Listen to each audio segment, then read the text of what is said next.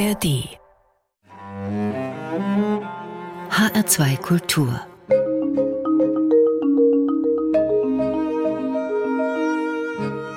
Doppelkopf Heute am Tisch mit Philippa Rath, Ordensschwester, Autorin und Mitgestalterin des Synodalen Weges der katholischen Kirche. Schwester Philippa Rath, Sie haben maßgeblich dazu beigetragen, dass das Thema Frauen in der Kirche, Berufung von Frauen in Amt und Weihe bei der fünften Synodalversammlung in Frankfurt ganz breit diskutiert wurde. Und das haben Sie unter anderem durch zwei aufsehenerregende Veröffentlichungen erreicht. Und Sie haben damit die Richtung des ganzen Diskurses verändert. Willkommen, Philippa Rath. Ja, guten Tag. Ich freue mich, hier zu sein. Schwester Philippa, ich habe es eben kurz erwähnt. Sie haben seit 2020, also seit Beginn des synodalen Weges, zwei Bücher veröffentlicht, die die Sicht mancher zum Thema Frau und Kirche verändert haben. Die tragen den Titel Weil Gott es so will. Frauen erzählen von ihrer Berufung zur Diakonin und Priesterin und das zweite Buch Frauen ins Amt, Männer der Kirche solidarisieren sich. Wie kamen Sie zu diesen Veröffentlichungen? Was war dafür der Anlass? Ich muss Ihnen ganz offen gestehen, die waren nie geplant, die Bücher. Und wenn ich jetzt im Rückblick schaue, dann glaube ich tatsächlich, dass der Heilige Geist da irgendwie mit im Spiel war. Ich begleite seit vielen, vielen Jahren Frauen, die zu uns ins Gästehaus kommen, die Exerzitien machen, stille Tage und so weiter. Da sind sehr viele hauptamtlich tätige Frauen in der Kirche dabei. Und ich begleite eine Gruppe der katholischen Frauengemeinschaft in Deutschland, in Bingen, eine große Gruppe von ehrenamtlichen Frauen zwischen 30 und 90. Und diese beiden Gruppen haben eines gemeinsam. Sie fühlen sich in der Kirche nicht genügend wahrgenommen. Die Hauptamtlichen fühlen sich zum Teil diskriminiert, fühlen sich in ihren Charismen und Begabungen nicht wertgeschätzt. Und vor allem, sie können das nicht leben, was ihre eigentliche Berufung ist, nämlich die zur Diakonin und Priesterin. Das habe ich im Laufe der Jahre entdeckt. Und nun kam der synodale Weg und bei der ersten Versammlung in Frankfurt wurde ich in das Forum Frauen in Diensten und Ämtern der Kirche gewählt. Nach dieser Wahl fand eine Pause statt. Und in dieser Pause sprachen mich zwei Bischöfe an, die sagten, Sagen Sie mal, Schwester Philippa, wir wissen erstens gar nicht, warum wir überhaupt ein Frauenforum haben und zweitens, es gibt doch gar keine Berufungen von Frauen. Ich war sehr erstaunt, habe den beiden Herren gesagt, tut mir ja leid, wenn Sie keine kennen, ich kenne sehr viele. Damit war die Pause zu Ende und das hat mich nachhaltig beschäftigt so dass ich mich am Wochenende darauf hingesetzt habe und habe zwölf Frauen, die ich kannte, aus beiden Bereichen, angeschrieben und sie gebeten, mir ein kurzes Lebenszeugnis zu schreiben, in dem sie über ihre Berufung sprechen und auch darüber, was sie getan haben, weil sie die Berufung nicht leben konnten. Kurz und bündig. Und ich dachte, hm, wenn du zwölf Leute anschreibst, bekommst du drei Rückmeldungen. Das ist so statistisch gesehen das Normale. Anstatt drei Rückmeldungen hatte ich nach fünf Wochen 150 Rückmeldungen von ganz verschiedenen Frauen aus allen deutschen Diözesen und aus Österreich, Schweiz, Luxemburg. Ja, 150 Texte, die man natürlich nicht mit nach Frankfurt nehmen konnte. Und so kam der Gedanke, daraus ein Buch zu machen. Ich habe dann im Herder Verlag angerufen, hättet ihr Interesse daran? Die haben sofort zugesagt. So ist das erste entstanden. Das zweite ist entstanden aus den Rückmeldungen auf das erste Buch. Da kam dann der Gedanke, ja, man könnte auch ein Komplementärband machen mit Stimmen der Männer, Männern der Kirche. So ist das zweite entstanden. Also nie geplant und doch, ähm, ja, dann deutlich äh, die Diskussion in Gang bringen. Das hat mich natürlich sehr gefreut. Mhm. Schwester Philippa, schildern Sie uns doch mal, was ist denn eine geistliche Berufung? Wie äußert die sich? Da gibt es verschiedene Wege. Es gibt so viele Berufungswege, wie es Menschen gibt. Eines haben, glaube ich, die geistlichen Berufungen doch alle gemeinsam, dass sie einen Ruf hören. einen Ruf, die Stimme Gottes irgendwann durch Menschen, durch Begebenheiten, durch Erfahrungen und auf diesen Ruf antworten möchten, vielleicht sogar antworten müssen. Und ich habe zum Beispiel eine Berufung zum Ordensleben. Ich wollte nie Diakonin oder Priesterin werden. Mir war immer klar, ich möchte in eine klösterliche Gemeinschaft gehen, wurde auch nie daran gehindert. Das Problem bei unseren betroffenen Frauen ist ja, dass sie eine Berufung in sie spüren, darum wissen, Deshalb auch der Titel, weil Gott es so will. Das ist ein Zitat aus einem der Beiträge. Da hat eine Frau geschrieben, irgendwann wusste ich genau, dass Gott dies von mir will. So war das bei mir bei der Klosterberufung auch. Nur diese Frauen können das nicht leben, weil sie das falsche Geschlecht haben, weil nicht ist, was nicht sein darf, das nicht zur Kenntnis genommen wird, diese Berufungen, und sie dann Alternativen suchen müssen. Das ist das Problem dieser Frauen. Das ist natürlich eine schwere ähm, Verletzung auch. Viele dieser Frauen sind nachhaltig verletzt und fühlen sich ungerecht behandelt, das Gleichheitsprinzip missachtet. Ja, und dann mussten sie sich gezwungenermaßen Alternativen suchen, um ihre Berufung wenigstens ein Stück weit leben zu können. Die Berufung ist ja bei Priesterin, Diakonin für Gott und die Menschen da zu sein. Und das kann man natürlich auch in anderen Berufen, aber nie so direkt wie in den beiden Berufsfeldern Diakonin und Priesterin. Und ja, so haben die Frauen ihr Leben lang neben ihrer eigentlichen Berufung hergelebt. Und das ist ihnen auch sehr bewusst und das ist ein Schmerz, der nie vergeht. Also Berufung ist ein Ruf, der aber sage ich mal, im besten Fall auch tatsächlich zu einem Beruf führt. Also das ist ja auch in diesem Wort drin, also eine Tätigkeit, die eine Antwort auf diesen Ruf darstellt. Ganz genau. Es kann auch umgekehrt sein. Ich kann auch einen Beruf ergreifen, weil er mir im Moment attraktiv erscheint oder ich mich für bestimmte Dinge interessiere. Nehmen wir mal den Beruf Sozialarbeiterin. Da möchte ich Menschen helfen, Menschen beistehen, und wir haben einige Frauen, die haben einen Beruf ergriffen, haben aber dann im Laufe des Vollzugs gemerkt, dass da noch mehr ist, dass da ein, ein Ruf Gottes dahinter steckt und haben dann erst ihre eigentliche Berufung entdeckt. Aber die allermeisten hatten von Beginn an gespürt, dass sie in und für die Kirche da sein möchten und in diesen ja, Weiheämtern der Kirche dienen möchten und den Menschen vor allem dienen möchten, ja. Und das nicht dürfen, weil sie Frauen sind. Genau. Sie sind ja Ordensschwester, Schwester Philippa, aber wenn ich das jetzt richtig verstanden habe, sind Sie auch als Ordensschwester kirchenrechtlich gesehen eine Laien. Genau. Wie kann das denn eigentlich sein? Ja, das hat das Kirchenrecht so festgelegt. Ich kann Ihnen das nicht begründen, aber die Ordensleute sind kirchenrechtlich Laien. Zumindest die Ordensfrauen. Die Männer, die Priester werden können, da ist das natürlich anders. Aber auch die Ordensbrüder, die keine Priester sind, sind kirchenrechtlich Laien. Warum das so ist, muss ich gestehen, weiß ich nicht und kann das im Moment auch nicht erklären. Im Kirchenrecht, im neuesten von 1983 ist das, gelten wir als Laien, ja. Und war das schon mal anders, jetzt mal auf den Orden bezogen? Also Ihr Orden, Sie, Sie sind ja in der Abtei St. Hildegard im Rheingau und das geht ja zurück auf die heilige Hildegard, die große Klosterfrau und Theologin und Kirchenlehrerin. Hatte sie denn andere Rechte, als Sie heute haben? Sie hatte ganz sicher mehr Rechte, als Äbtissin sowieso.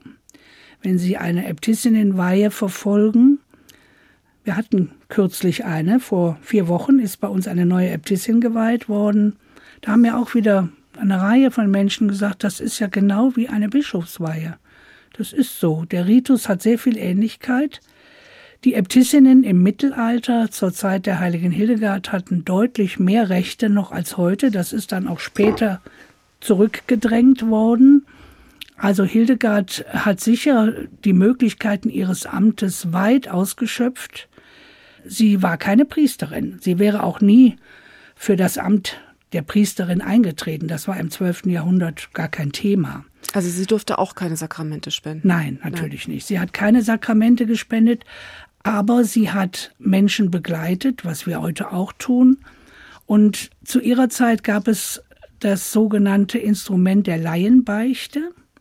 Das heißt also, da konnten Laien und da waren vorzüglich Ordensfrauen und gerade Oberinnen, Äbtissinnen, haben die Beichte in Anführungsstrichen äh, abgenommen.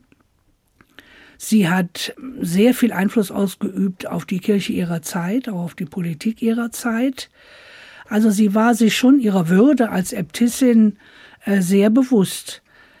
Aber heute oder im Laufe der Jahrhunderte ist das einfach, ja, schlichtweg zurückgedrängt worden, genauso wie die Frauen aus der Urkirche herausgedrängt wurden. Wir wissen ja heute, dass es in den ersten beiden christlichen Jahrhunderten Gemeindeleiterinnen ganz selbstverständlich gab. Es gab Diakoninnen. Es gibt sogar einen Ritus für eine Diakoninnenweihe aus der alten Kirche. Das hat eine lange verstorbene Mitschwester von mir mal akribisch nachrecherchiert vor dem Konzil und hat den Konzilsvätern sehr viele Briefe geschrieben. Sie sollten sich bitte einsetzen für den Diakonat der Frau. Schon damals wurde das nicht, ja, wurde dem nicht entsprochen. Wann war das? Das Konzil war in den Jahren 1962 bis 65. Und damals wurde dann geschrieben, wir haben diese Briefe noch im Archiv unserer verstorbenen Mitschwester äh, Mariana Schrader wurde dann geschrieben, die Frauen müssen Geduld haben. Wir müssen jetzt als ersten Schritt einmal männliche Diakone weihen. Die gab es vorher nicht. Und das ist dann auch im Konzil beschlossen worden. Seitdem gibt es haupt- und nebenamtliche geweihte Diakone, aber keine Frauen. Das hat man dann auf die lange Bank geschoben und die Bank, ja, die ist so lang, lang, dass sie bis in die Gegenwart reicht. Ja, also gute 60 Jahre jetzt. Fast ein Menschenalter. Ja. Die Kirche will die Frauen nicht, sie diskriminiert die Frauen. Wie wirkt sich das langfristig auf die Frauen aus? Die Aussage, die Kirche will die Frauen nicht, würde ich heute nicht mehr stehen lassen. Nach den Erfahrungen jetzt in den letzten Jahren, da gibt es sehr unterschiedliche Stimmen. Wir haben im synodalen Weg vieles erreicht, wenn auch nicht alles. Wir mussten auch Kompromisse machen. Aber in der Vergangenheit haben die Frauen deutlich gespürt, dass sie nicht gewollt sind.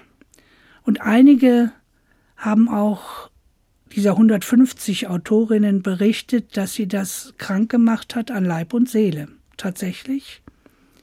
Vier dieser Autorinnen haben dann die Konfession gewechselt. Zwei sind evangelische Pfarrerinnen geworden, zwei altkatholische Priesterinnen, aber alle anderen sind katholisch geblieben.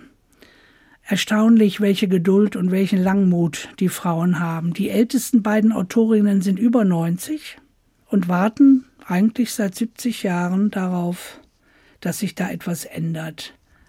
Ja, das sind erschütternde Zeugnisse. Ich muss Ihnen ehrlich sagen, ich bin ansonsten ein durchaus nüchtern, realistischer Mensch, aber die Texte dieser Frauen, das sind Leidensgeschichten. Und das hat mir also nicht selten, als ich die alle las, äh, die Tränen in die Augen getrieben. Es sind tatsächlich Diskriminierungsgeschichten, aber interessanterweise haben alle ein unglaubliches Potenzial an Hoffnung. Und dem fühle ich mich auch verpflichtet.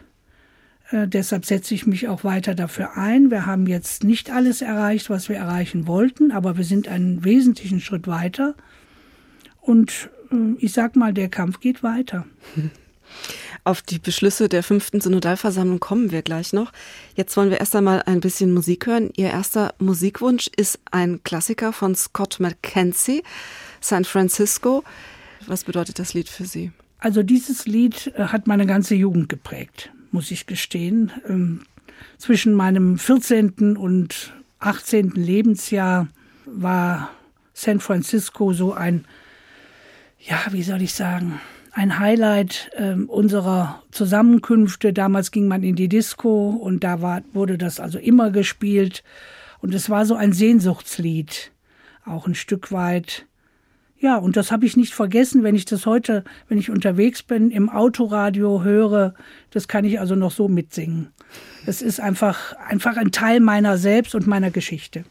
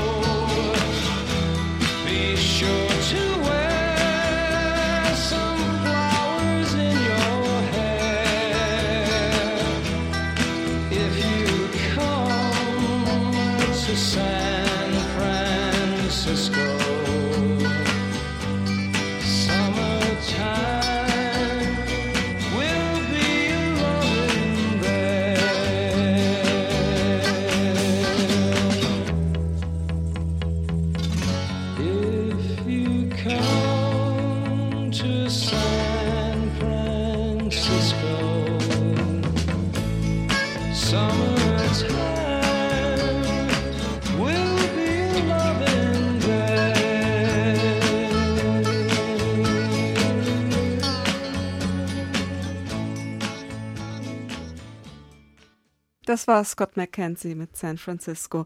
Sie hören den Doppelkopf auf HR2 Kultur. Mein Gast heute ist Philippa Rath, Benediktinerin in der Abtei St. Hildegard in Rüdesheim-Albingen. Mein Name ist Stefanie Blumenbecker.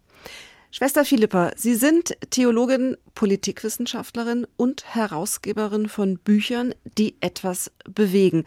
Und wir haben eben über Ihre Veröffentlichung Weil Gott es so will gesprochen. Wir haben aber auch schon gesagt, auf diese erste Veröffentlichung, in der Frauen ihre Lebensgeschichte erzählen, folgte noch eine weitere und dieses Buch trägt den Titel Frauen ins Amt mit Ausrufezeichen.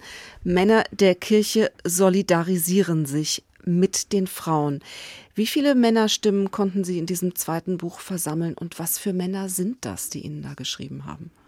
Zunächst kurz noch zur Genese dieses Buches. Ich habe unglaublich viele Reaktionen auf das Erscheinen des ersten Buches bekommen. Hunderte.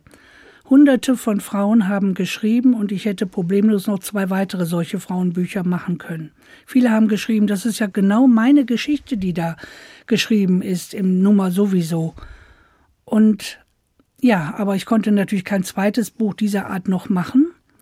Es haben sich dann etwa 50 Männer auch gemeldet bei mir, Briefe geschrieben, Mails geschrieben, angerufen, ähm, ganz unterschiedliche Bischöfe, Priester, Ordensleute, Diakone, Familienväter, die in den Gemeinden aktiv sind, also ganz verschiedene.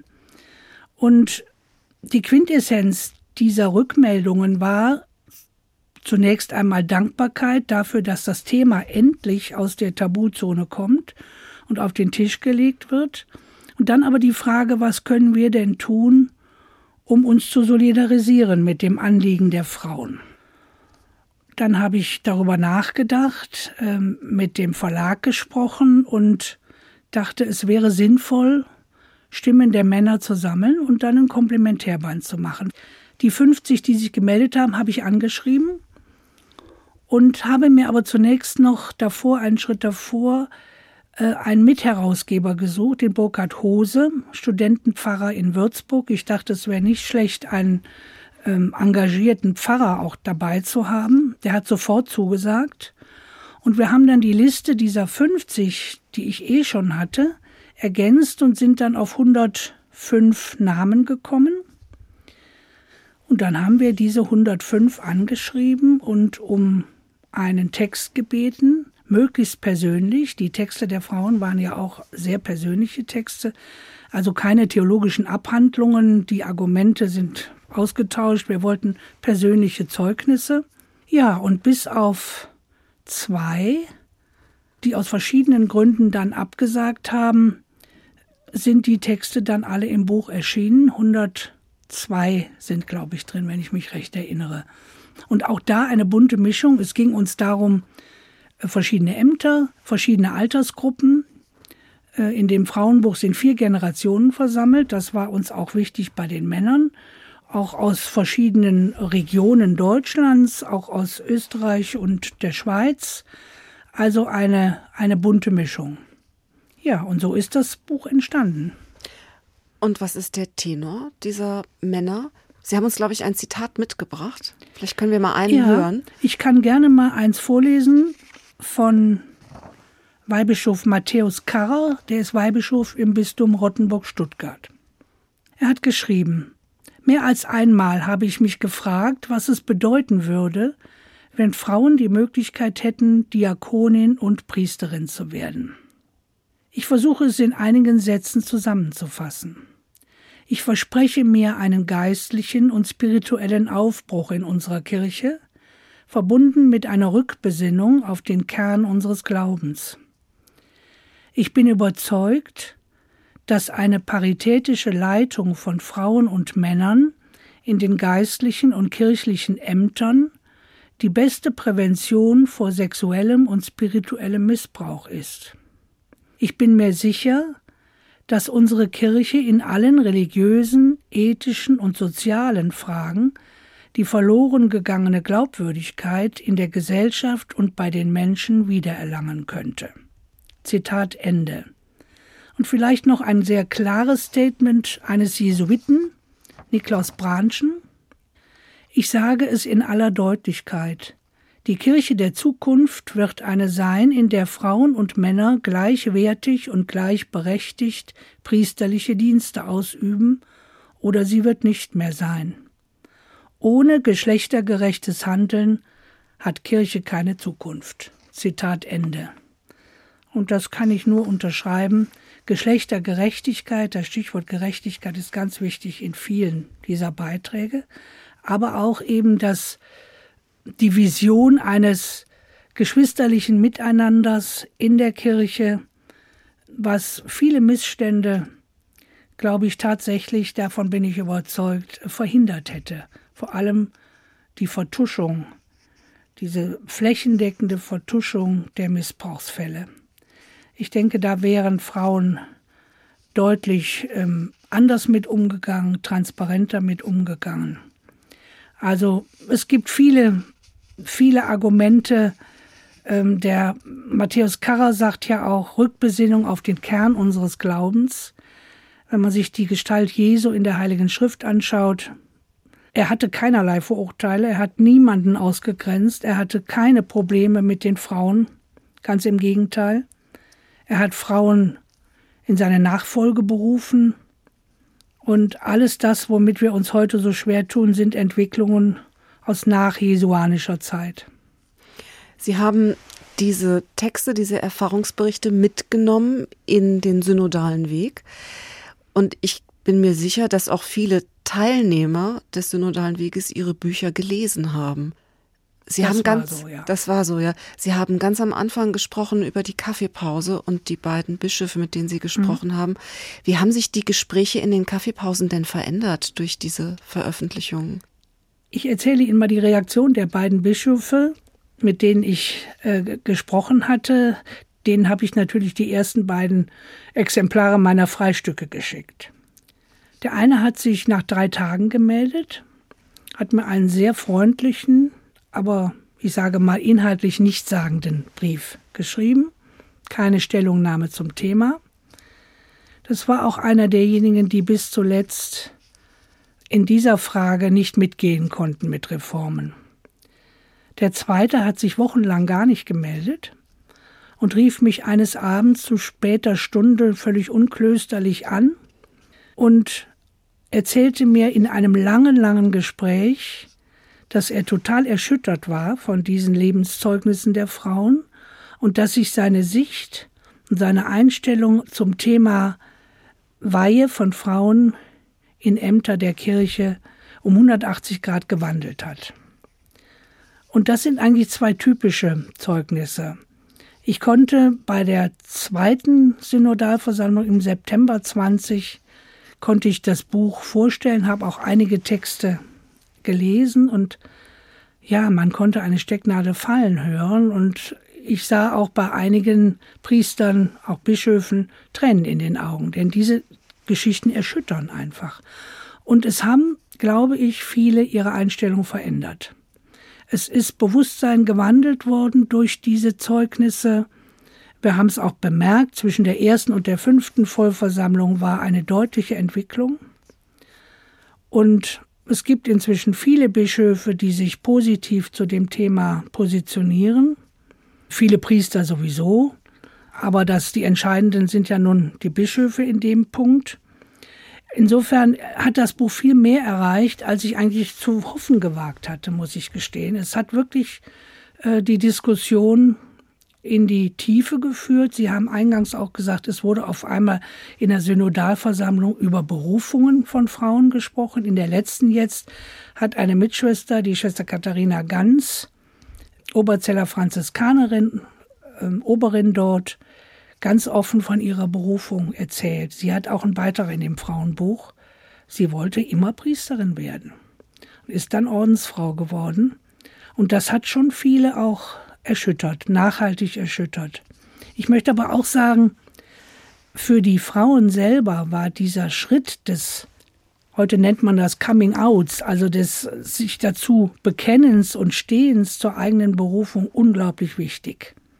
Viele hatten Jahrzehnte nicht darüber gesprochen, weil sie von vielen auch ausgelacht wurden, so nach dem Motto, das gibt es nicht, wie kannst du dich berufen fühlen zur Priesterin oder Diakonin, ähm, und haben das dann in ihrem ja, Herzen verschlossen, diese Berufung. Und viele dachten auch, ich bin die Einzige, ich bin irgendwie komisch, ich bin anders. Und als sie nun sahen, dass sie 150 waren, das war ein Aha-Erlebnis für ganz viele. Ja, wir treffen uns regelmäßig per Zoom.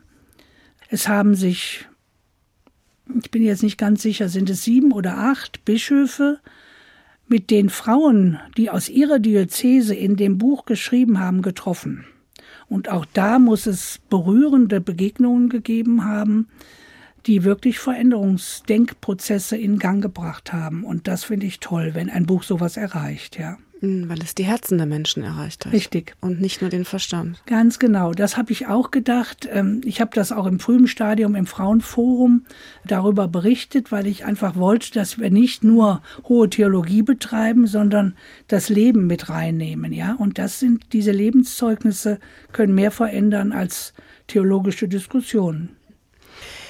Jetzt ist ja die fünfte Vollversammlung im März 2023 in Frankfurt zu Ende gegangen. Sie haben eben schon gesagt, Sie haben etwas erreicht. Bringen Sie uns doch mal auf Stand. Äh, Was haben Sie denn erreicht? Wir haben einen wirklich extrem guten Grundlagentext zum Thema Frauen in Diensten und Ämtern schon bei der vierten Vollversammlung verabschiedet. Und zwar mit großer Mehrheit der Delegierten, wir ja 230 Delegierte und auch mit großer Mehrheit der versammelten 69 Bischöfe. Diesen Grundtext, ich wiederhole es immer wieder, empfehle ich wirklich zur Lektüre. Er steht auf der Homepage synodalerweg.de, kann ihn jeder lesen. Es ist ein Text, der ja im Grunde in der Heiligen Schrift anfängt, was ich eben sagte, der Umgang Jesu mit den Frauen, auch die berufenen Frauen der alten Kirche, bis hin zu den verschiedenen Stationen theologischer Art, wird also versucht, die Argumente für eine Weihe von Frauen in den Vordergrund zu stellen, anderes zu widerlegen, zum Beispiel, dass Jesus keine Frauen berufen hat, das stimmt einfach nicht. Das kann man aber natürlich mit exegetischen Kenntnissen genau belegen. Und das Entscheidende an diesem Text ist, dass ganz vorne im ersten Absatz drin steht, Geschlechtergerechtigkeit ist das Ziel aller kirchlichen Handlungsweisen und muss es in Zukunft noch stärker werden. Also das heißt, man hat sich dort bekannt dazu, dass Frauen mittelfristig in alle Ämtern geweiht werden können. Und das ist mir schon ein ganz wichtiger Text. Äh, dann haben wir zwei konkrete sogenannte Handlungstexte verabschiedet in Frankfurt. Der eine heißt Frauen in sakramentalen Ämtern, Perspektiven für das weltkirchliche Gespräch. Dieser Text ist ein Kompromisstext, das muss ich ganz offen gestehen. Ich hätte mir gewünscht, einen Text, wo ganz klar eingefordert wird oder sehr deutlich äh, gemacht wird, dass alle Ämter, also das Diakoninnenamt und das Priesterinnenamt für Frauen geöffnet wird. Wir wissen alle, dass in den letzten Monaten deutliche Stoppschilder und Signale aus Rom kamen in verschiedener Weise. Äh, mir kam das so vor, als ob doch eine ganze Reihe Bischöfe da verunsichert durch waren. Und so hat dann die Bischofskonferenz, die ja kurz vor der Synodalversammlung tagte, einen Arbeitstag zum Thema synodale Texte gemacht und hat nochmal einen Änderungsantrag für diesen Text eingebracht. Und jetzt steht in dem Text ein klares Votum für die Diakoninnenweihe und ein deutlich weniger klares Votum für die Priesterinnenweihe, aber es ist eine wichtige Passage, die man nicht übersehen darf.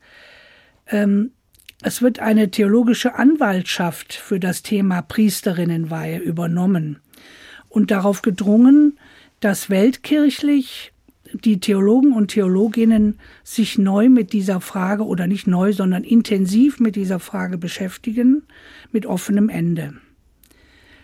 Das hat natürlich viele engagierte Frauen zunächst mal enttäuscht, die sich erhofft hatten, dass beides klar benannt wird. Ähm, aber ich fand es, muss ich sagen, wichtiger, dass wir uns am Ende geeinigt haben, dass wir ein gemeinsames Votum abgegeben haben, dass die deutsche Kirche sich nicht hat spalten lassen. Und dieser Text wurde dann in dieser leicht abgeänderten, man kann auch sagen abgeschwächten Form mit großer Mehrheit verabschiedet. Und ich bin froh darum, denn so ist der Text da und äh, daran kann weiter gearbeitet werden. Es soll jetzt eine Kommission gegründet werden im Rahmen der Pastoralkommission der Deutschen Bischofskonferenz, an denen auch natürlich Frauen äh, beteiligt sind. Und da wird jetzt dieses Thema weiter beackert. Und auch im synodalen Ausschuss, der jetzt das Anschlussgremium des äh, synodalen Weges ist, in äh, den ich auch reingewählt wurde, werden wir nicht locker lassen. Wir werden dieses Thema immer wieder auf die Tagesordnung bringen und ich sage immer, wir müssen sehr, sehr dicke Bretter bohren, aber wir sind dabei zu bohren. Und es hat sich schon was bewegt. Es hat keinen Sinn, ein Brett zu durchbrechen.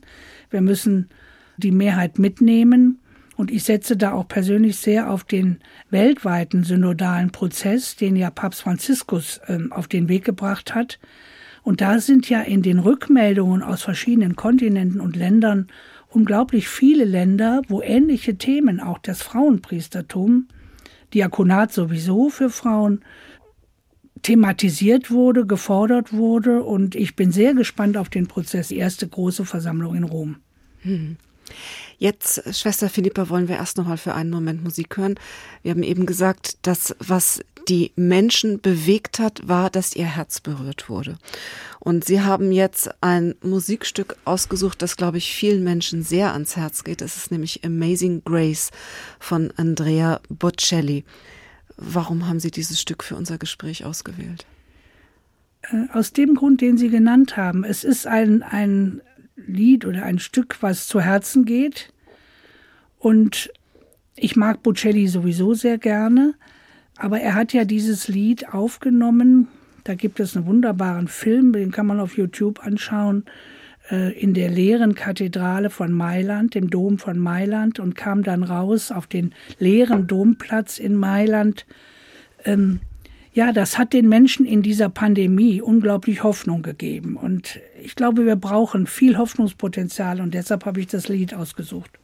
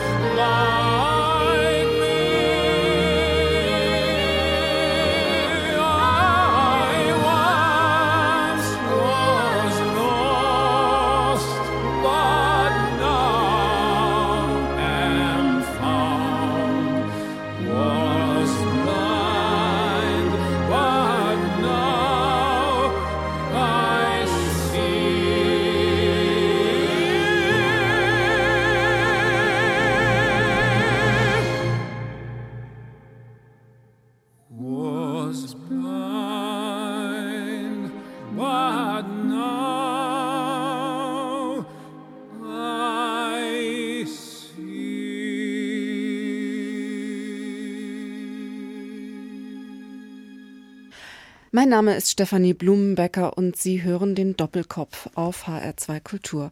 Mein Gast heute hier mit mir am Tisch ist Schwester Philippa Rath, Ordensschwester und Kämpferin für das Recht von Frauen in der katholischen Kirche. Schwester Philippa, würden Sie sich eigentlich als Feministin bezeichnen? Eher nicht. Also ich mag diese überspitzten Begriffe nicht. Ismen und Istinnen, das ist für mich, ja, spielt irgendwie keine Rolle für mich. Ich engagiere mich für das Thema, weil ich so viele Frauen kenne, die eine Berufung haben.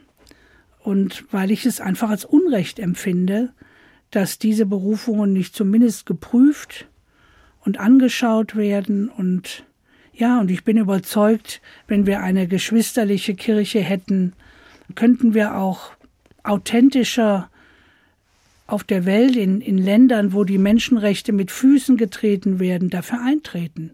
Wir müssen selbst mit gutem Beispiel vorangehen. Und das wünsche ich mir einfach. Und, aber meine entscheidende Motivation sind die vielen Frauen, die ich persönlich kenne.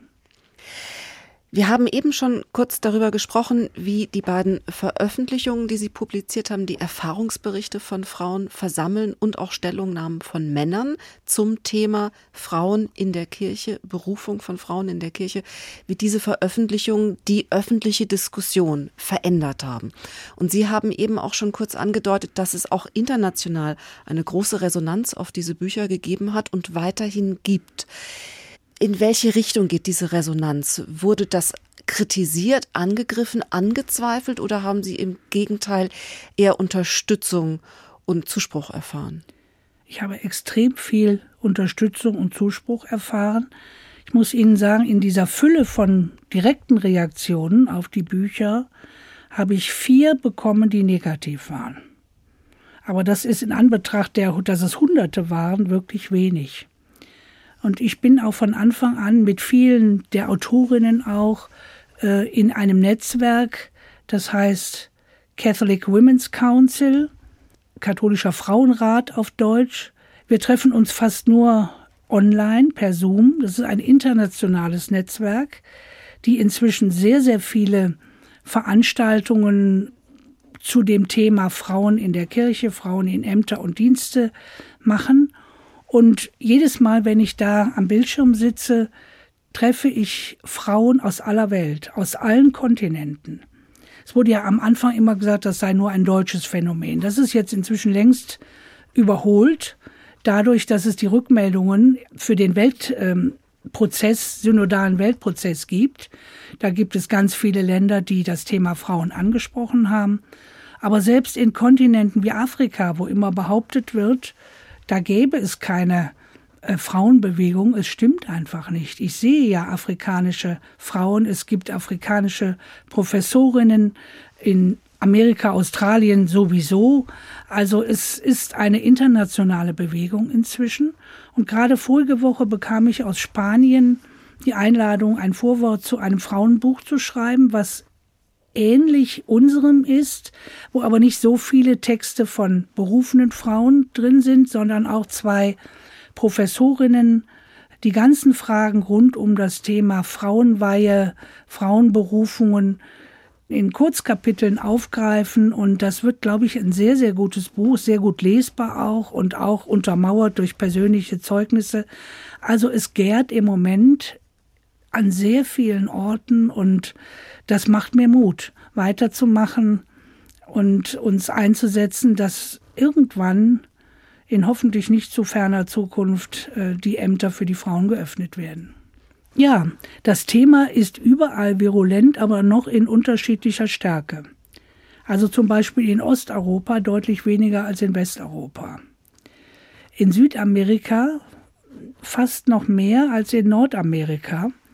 Mir hat im Sommer traf ich den ehemaligen Bischof äh, Kreutler, der war lange in Brasilien, er lebt jetzt in Österreich. Und er hat mir erzählt, wie unglaublich enttäuscht die Christen, die Katholiken in Südamerika waren, in Amazonien, über den Rücklauf auf die Amazonien-Synode vom Papst Franziskus. Die haben dort auch ganz klar die Weihe von Frauen eingefordert. Und er sagte mir, auch wenn der Papst nicht darauf eingegangen ist, 85 Prozent der seelsorglichen, der diakonischen, auch priesterlichen Arbeit machen die Frauen in unseren Regionen. Und die Kirche wäre längst zusammengebrochen. Das ist übrigens auch ein wichtiger Punkt, den wir nicht vergessen dürfen. Wir haben in absehbarer Zeit keine Priester mehr. Die Zahlen gehen derartig zurück. Letzthin erzählte mir jemand, ich habe es nicht geprüft, im Moment gäbe es nur 30 Priesteramtskandidaten. In Deutschland? In Deutschland. Das ist natürlich unglaublich wenig. Aber wie gesagt, ich kann die Zahl nicht verifizieren. Aber selbst wenn es 50 wären oder 100, wäre das viel zu wenig, um auf die Dauer die Gemeinden, auch wenn sie jetzt vergrößert werden, systematisch zu besetzen. Und für mich ist wirklich die Frage, dürfen wir an den Weihevoraussetzungen für das Priestertum festhalten, wenn wir damit zugleich die, in Anführung, die Versorgung der Gläubigen mit den Sakramenten aufs Spiel setzen. Also mir ist die sakramentale Struktur unserer Kirche sehr wichtig. Ich war lange Krankenhausseelsorgerin, deshalb ist es mir auch ein großer Schmerz, dass die ähm, Krankensalbung bei unserem zweiten konkreten Handlungstext herausgefallen ist. Da konnten sich die Bischöfe noch nicht darauf verständigen. Aber ich weiß ja, wie die Menschen in den Krankenhäusern, wenn ich sie zum Sterben begleite, sie möchten nicht von einem fremden Priester die Krankensalbung, sondern von der Person, die sie begleitet hat. Und das sind nun mal meistens Laien. Und da denke ich, wir müssen uns auf den Kern besinnen und dürfen jetzt nicht aus ideologischen Gründen, aus den Voraussetzungen, dass nur Männer geweiht werden dürfen, festhalten. Es ist ja ohnehin so, dass sich die Kirche heute in einer tiefen Krise befindet und viele Menschen austreten. Die Austrittbewegung geht immer weiter. Jahr für Jahr verliert die Kirche Tausende von Mitgliedern. Das hat natürlich viel zu tun mit dem sexuellen Missbrauch, der aufgedeckt wurde, aber sicher nicht nur. Die autoritäre Struktur, die auch geistlichen Missbrauch begünstigt oder Diskriminierung von Frauen, trägt sicher auch einen Teil dazu bei. Ich habe sie aber auch schon sagen hören, und das hat mich aufhorchen lassen, dass man aus Trümmern gut neue Dinge bauen kann. Glauben Sie denn, dass jetzt diese, sage ich mal, diese, diese Bewegung, ich nenne es mal eine Bewegung, die Frauen ins Amt bringen könnte, auch daran etwas ändern würde, dass Menschen der Kirche den Rücken kehren? Also davon bin ich zutiefst überzeugt. Ich glaube tatsächlich, es muss viel an kirchlichen Strukturen zusammenbrechen und das tut es ja zurzeit. Letztes Jahr 365.000 Austritte. Das heißt, wir werden deutlich weniger. Und es gibt aber unglaublich viele Menschen, die austreten, obwohl sie Jahrzehnte kirchlich gebunden waren, die auch ihren Glauben nicht verlieren. Im Gegenteil, manche möchten ihren Glauben retten, indem sie aus der Kirche austreten und treffen sich in zum Teil sehr kleinen Gruppen. Früher nannte man das Hausgemeinden. In der Urkirche trafen sich auch die ersten Christen so zusammen. Und das macht mir wieder, ist wieder ein Stück, was mir Hoffnung macht, weil es eben viele Menschen gibt, denen der christliche Glaube nach wie vor sehr wichtig ist und für ihr Leben die entscheidende Orientierung gibt. Und wir brauchen bestimmte Strukturen nicht unbedingt. Und insofern kann aus dem jetzt zerbrechenden der Volkskirche, die wir noch als Kinder alle kannten, etwas Neues und vielleicht sehr Schönes und Spannendes werden. Die Kirche geht nicht unter, aber die Form, die Art, die Gestalt der Kirche verändert sich. Und ich finde, wir haben im Moment enorm spannende und interessante Zeiten. Und ich bleibe ganz bewusst dabei. Gut, ich bin sowieso Ordensschwester, aber ich motiviere alle zu bleiben und zu verändern. Dazu passt wunderbar der Titel des letzten Stücks, das Sie für uns ausgesucht haben, nämlich Wind of Change von den Scorpions. Und ich glaube, man muss gar nicht viel mehr dazu sagen, oder? Wind of Change ist ja entstanden im Rahmen der Wiedervereinigung, die für mich ein Wunder war, völlig unerwartet und sehr schnell gekommen. Und das ist genau das, diesen Wind of Change, der ganz schnell kommt, auf einmal unerwartet, den erhoffe ich mir für die Kirche. Schwester Philippa Rath, ich danke Ihnen sehr für Ihr Kommen und für unser Gespräch heute hier bei HR2 Doppelkopf. Sie können dieses Gespräch nachhören auf hr2.de oder in der ART Mediathek als Podcast. Vielen Dank. Danke für die Einladung und noch einen gesegneten Tag.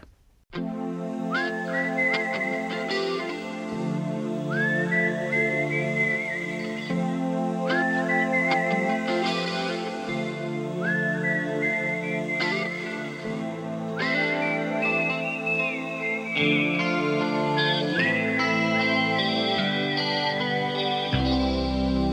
Follow the Moscow down to Gonky Park, listening to the wind of change.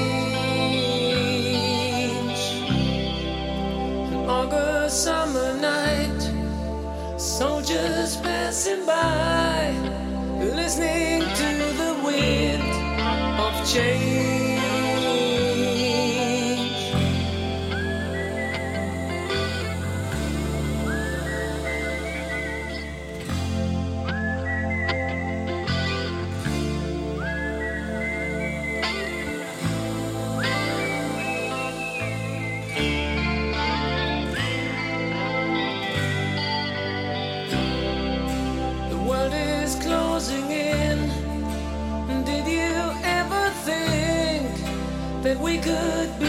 close, like brothers.